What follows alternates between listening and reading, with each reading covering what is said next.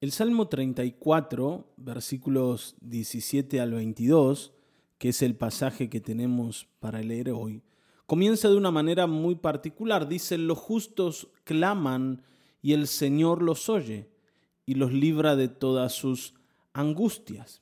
Y sigue diciendo, el Señor está cerca de los quebrantados de corazón y salva a los de espíritu abatido. Muchas son las angustias del justo, pero el Señor lo librará de todas ellas. Le protegerá los huesos, ni uno solo le quebrantarán. La maldad destruye a los malvados, serán condenados los enemigos de los justos. El Señor libra a sus siervos, no serán condenados los que en Él confían. En el inicio de, esta porción que hemos leído recién, versículo 17 al 22 del Salmo 34, pareciera que el Señor le promete a aquellos que le oran, que claman a Él, una vida libre de problemas. También el versículo 19 pareciera referirse a esto. O sea, aquellos que buscan al Señor no van a tener ningún tipo de mal, ningún tipo de angustia. El Señor los va a librar de todas ellas. Está bien, ¿no? Y nosotros queremos esa vida, la verdad que sí. Muchos hemos llegado a Dios pensando en esto. Yo voy a buscar a Dios para que el Señor resuelva los problemas que tengo. No quiero vivir una vida de conflictos, de, angustias, de límites. Y por eso voy a buscar a Dios, porque si hay un Dios, Él puede sacarme de estos líos, ¿no es cierto? Ahora, si nosotros leemos el versículo 18, aquí aparece otra idea, porque dice que el Señor está cerca de los quebrantados de corazón y salva a los de espíritu abatido. Entonces, puede ser que no siempre el Señor nos libre de las angustias, porque aquí el Señor también se acerca a los que están en problemas, con un corazón quebrado, con un interior, un espíritu abatido, sin fuerzas. Aquí hay gente deprimida, hay gente angustiada, pero si el Señor nos libra, ¿cómo, cómo es entonces? Bueno, yo tengo que entender que la Biblia en ningún lado dice que seguir al Señor es igual a no tener problemas. Que creer en el Señor y buscarle y orar al Señor es igual a nunca tener que enfrentar conflictos. Al contrario, justamente una de las cosas que nos acerca al Señor son los conflictos. Y pareciera que el Señor se acerca también a aquellos que tienen conflictos, porque esto es lo que dice el versículo 18, que el Señor está cerca de los quebrantados de corazón. Leíamos en Isaías 61 la misma idea, que el Señor vino a buscar a este tipo de gente, los que tienen problemas, los abatidos, los quebrantados de corazón, los cautivos, los presos. O sea, gente con problemas. Y aquí es donde nos podemos identificar. El Señor vino a buscarnos a nosotros, los problemáticos y los que viven en problemas, los que están en medio del dolor. Ahora, en medio del dolor, el Señor nos vino a buscar y de allí nos va a tomar y nos va a llevar a un estado de seguridad, a un estado de confianza que antes no teníamos. ¿Y por qué digo un estado de seguridad y no digo a la solución definitiva de los problemas? ¿Por? Porque la verdad es que hay problemas que van a estar allí toda la vida tal vez. Pero yo, viviendo de la mano del Señor, voy a poder vivir en medio de los problemas lleno de seguridad, con una confianza que no me va a permitir caer en medio del conflicto. El rey David decía lo siguiente, decía, aunque caigan mil y diez mil a mi diestra, a mí no van a llegar. A mí no me van a derribar. Yo puedo estar tal vez en medio del conflicto. Es un contexto de guerra el que está describiendo David. Tal vez las flechas le estén pegando a mis compañeros, los que están al lado mío, y yo sienta que soy el próximo que va a caer. Si ya cayó el de la derecha, cayó el de la izquierda, ¿a quién le van a dar?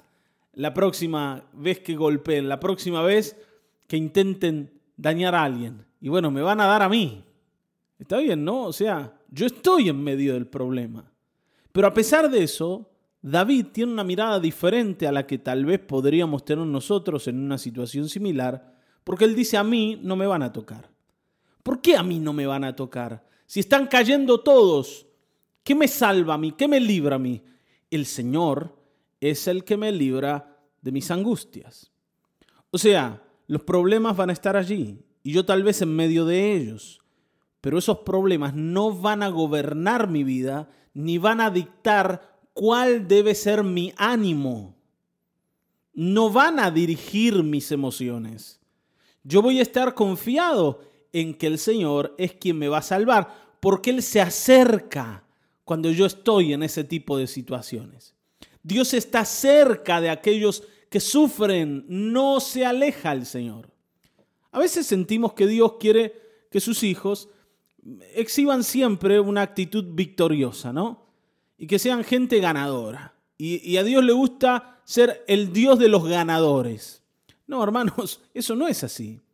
El Señor se acerca, dice aquí, a los quebrantados de corazón. Estos no son ganadores. Esta gente necesitada. Al contrario, tal vez son perdedores.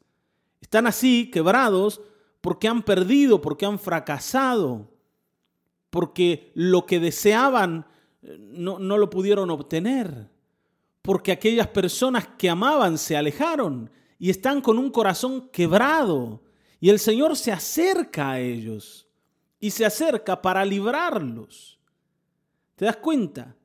La victoria y la libertad viene de que el Señor se me acerque. Yo quiero que el Señor se me acerque y muchas veces esto ocurre cuando estoy en medio de los conflictos, en medio de los problemas. La presencia de Dios muchas veces es cercana a los que sufren.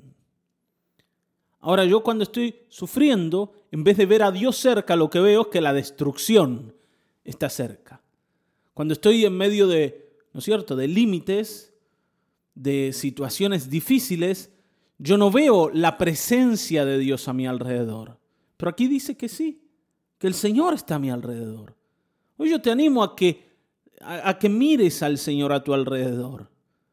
Tal vez estás sufriendo, tal vez estás en un tiempo muy difícil, muy duro, de mucho dolor, de mucha angustia, de mucha incertidumbre. Pero animate a ver allí, alrededor tuyo, al Señor, porque su presencia está con aquellos que sufren también.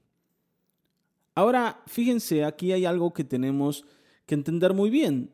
Recién decíamos que el Señor va a auxiliar a aquellos que están en medio del dolor, en medio del sufrimiento, que su presencia se va a manifestar a ellos.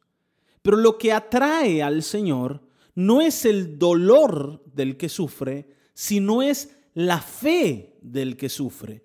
Y esto es muy importante. El Señor no es que se compadece simplemente por el sufrimiento de las personas, sino que Él mira que en medio del dolor ellos le creen. Por eso el versículo 17 dice, los justos claman y el Señor los oye. Fíjense cómo los denomina, los justos. Y entonces la pregunta es, ¿qué hace a una persona justa? Está bien, ¿no? Los justos también pueden ser quebrantados de corazón y estar con un espíritu abatido. Pero ¿qué les hace justos? Bueno, les hace justos su fe en el Señor Jesucristo. Y este salmo apunta al Señor. Fíjense el versículo 20.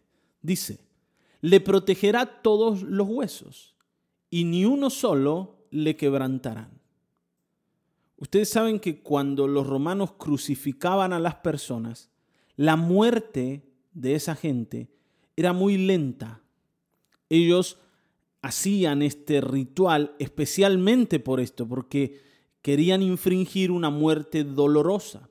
Pero cuando ya había pasado el tiempo y la gente no moría y estaba allí sufriendo, lo que ellos hacían para acelerar la muerte era quebrar las piernas de la persona que estaba allí. Ahora, dice la escritura que cuando esto ocurrió con el Señor y los soldados llegan al Señor, ven que el Señor ya había muerto. Y por eso no le quiebran las piernas, sino que le abren el costado con una lanza. Ahora, todo esto ocurre para que esta palabra del Salmo 34 en el versículo 20 se cumpla. Y el libro de Juan lo dice, esto ocurrió para que la escritura se cumpliese y para que ustedes crean. O sea, este salmo nos habla de la cruz directamente, de lo que el Señor hizo en la cruz. Y no podemos despegar que el Señor Dios responde a aquellos que creen a lo que pasó en la cruz. Y esto también tiene que ver con lo que dice el versículo 21 y 22. Fíjense, dice, la maldad destruye a los malvados serán condenados los enemigos de los justos, pero el Señor libra a sus siervos. No serán condenados los que en Él confían, los que confían en aquel que fue crucificado y hoy está vivo. La maldad destruye a los malvados.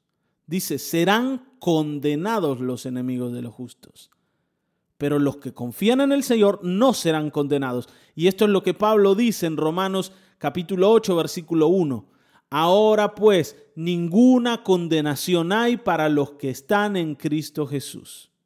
O sea, para pasar el limpio y concluir. Nosotros podemos estar en medio de los problemas, pero mirar a Cristo nos aleja de la condenación y nos acerca a la presencia de Dios.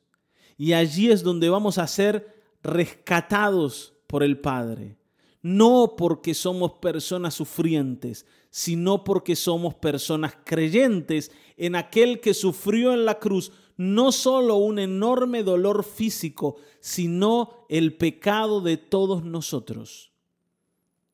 El Señor rescata a los creyentes. Seamos creyentes, aún en medio del dolor, aún en medio de la angustia, porque de esas angustias nuestro Padre nos va a librar si miramos a Cristo Jesús. Amén.